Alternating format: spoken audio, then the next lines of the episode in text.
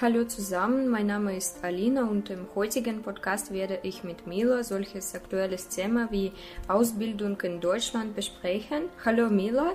Hallo. Kannst du dich zuerst ein bisschen vorstellen, eigentlich woher kommst du und woher hast du Erfahrung mit deutscher Ausbildung bekommen? Ja, ich komme aus Kasachstan, ich bin in Almaty geboren und mit 18 Jahren äh, bin ich nach Deutschland gezogen und ich studiere dort. Ich habe erstmal im Studienkolleg studiert, dann war ich an der Fachhochschule Kiel. Ich habe da Betriebswirtschaftslehre studiert und jetzt studiere ich internationale Beziehungen und Management an der UTH Regensburg.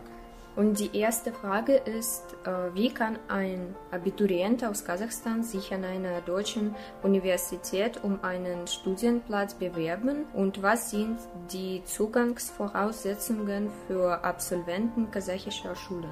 Die Zulassungsvoraussetzungen sind folgende. Erstens, man muss über ausreichende Deutschkenntnisse verfügen und zweitens, man muss eine deutsche Hochschulzugangsberechtigung ähm, haben und das heißt, man muss zusätzlich zu eigenem Hochschulabschluss, das heißt für den kasachischen Attestat, noch ein Jahr an einem deutschen Studienkolleg studieren oder zwei Jahre an einer kasachischen Hochschule. Dann, erst dann ist man berechtigt, an einer deutschen Hochschule zu studieren. Und was ist eigentlich ein Studienkolleg? Ein Studienkolleg ist ein Kolleg, an einer Hochschuleinrichtung äh, das Studienbewerber auf die Zulassung vorbereitet, das heißt die Unterschiede in den Bildungssystemen aufholt, Deutsch lernt und das Land kennenlernt. Also der Unterschied in den Bildungssystemen heißt, ähm, dass man in Deutschland, um an einer Uni zu studieren, zwölf oder 13 Jahre an der Schule äh, lernt und in Kasachstan nur elf. Die nächste Frage ist, äh, wie geht es nach dem Studienkolleg oder nach dem Uni in Kasachstan weiter? Nach dem Erwerben einer deutschen Hochschulzugangsberechtigung ähm, kann man sich direkt um einen Studienplatz bewerben. Das Einzige, das dann die Zulassung zu einer deutschen Hochschule beeinflusst, ist die Note. Die Note wird wie folgt berechnet. Ähm, es wird der Durchschnitt aus der Note des kasachischen Abschlusszeugnisses und der Note am Ende des Studienkollegs oder des zweiten Studienjahres in Kasachstan berechnet.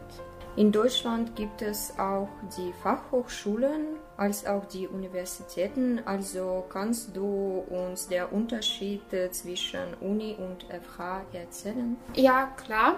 Ähm, der Unterschied liegt in vier wesentlichen Aspekten. Der erste Aspekt ist Lehrpersonal. An den Fachhochschulen haben die Lehrkräfte bereits Arbeitserfahrungen ähm, in dem Bereich, wo sie unterrichten und ähm, in den Universitäten sind die Dozenten wie ohne Arbeitserfahrungen als auch mit Arbeitserfahrungen.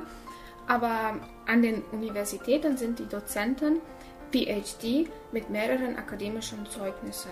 Der zweite Aspekt ist die Anzahl der Studenten. An den Fachhochschulen äh, sitzen bei den Vorlesungen etwa 30 bis 100 Studenten und an einer Universität können es bis zu mehrere hundert sein.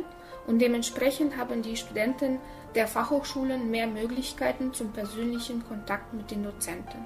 Der dritte Aspekt ist unterschiedliche Studienpläne. Die Fachhochschulen haben ein festes Curriculum.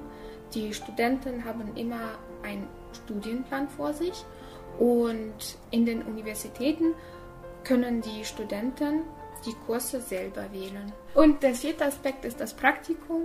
Äh, an den Fachhochschulen besteht eine Pflicht für studiumbezogenes Praktikum und an den meisten Studiengängen an den Universitäten besteht keine Pflicht für ein Praktikum. Und man sagt auch, die Uni-Absolventen sind Theoretiker und die FH-Absolventen sind Praktiker.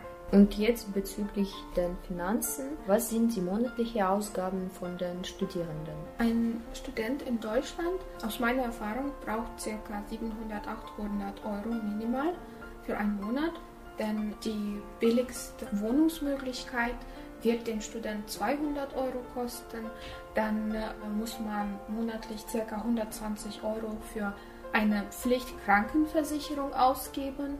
Man zahlt auch für das ähm, Handy 20 Euro pro Monat und es gibt auch Studienkosten. In jedem Semester muss man die Studienkosten zahlen. Ähm, an meiner Universität sind das 150 Euro äh, im Semester. An jeder Hochschule sind die Studienkosten unterschiedlich. Aber ich kann sagen, dass ähm, als Student kann man in Deutschland auch arbeiten und auch in dem Bereich, wo man studiert. Aber ich kann sagen, dass äh, die ganzen Kosten man auch äh, teils selber finanzieren kann, weil es in Deutschland sehr gute Nebenjobmöglichkeiten für Studenten gibt, wo man bis 700 Euro als Student verdienen kann. Oder auch mehr, aber meistens äh, sind es ab 450 bis 700 Euro pro Monat. Noch eine Frage für dich. Äh, mit welchen Herausforderungen warst du während deines Studiums konfrontiert? Das Studium in Deutschland verlangt viel Selbstständigkeit und Verantwortung. Während ich äh, in Kasachstan in die Schule gegangen bin oder ähm, in Deutschland ins Studienkolleg, hatte ich immer einen Betreuer, der mir gesagt hat, was ich tun muss, welche Termine im Voraus stehen. An einer Hochschule ist es ganz anders. Ähm, man muss immer selber recherchieren, welche Termine man hat und welche Pflichten man erfüllen muss. Das wird ähm, immer auf den Webseiten geschrieben oder ähm, man bekommt die Info per E-Mail. Aber es ist eher selten so wie in Kasachstan, äh, wenn es persönlich gesagt wird. Ja. Und die letzte Frage ist es natürlich, welchen Rat kannst du den Jugendlichen, die in Deutschland studieren wollen, geben?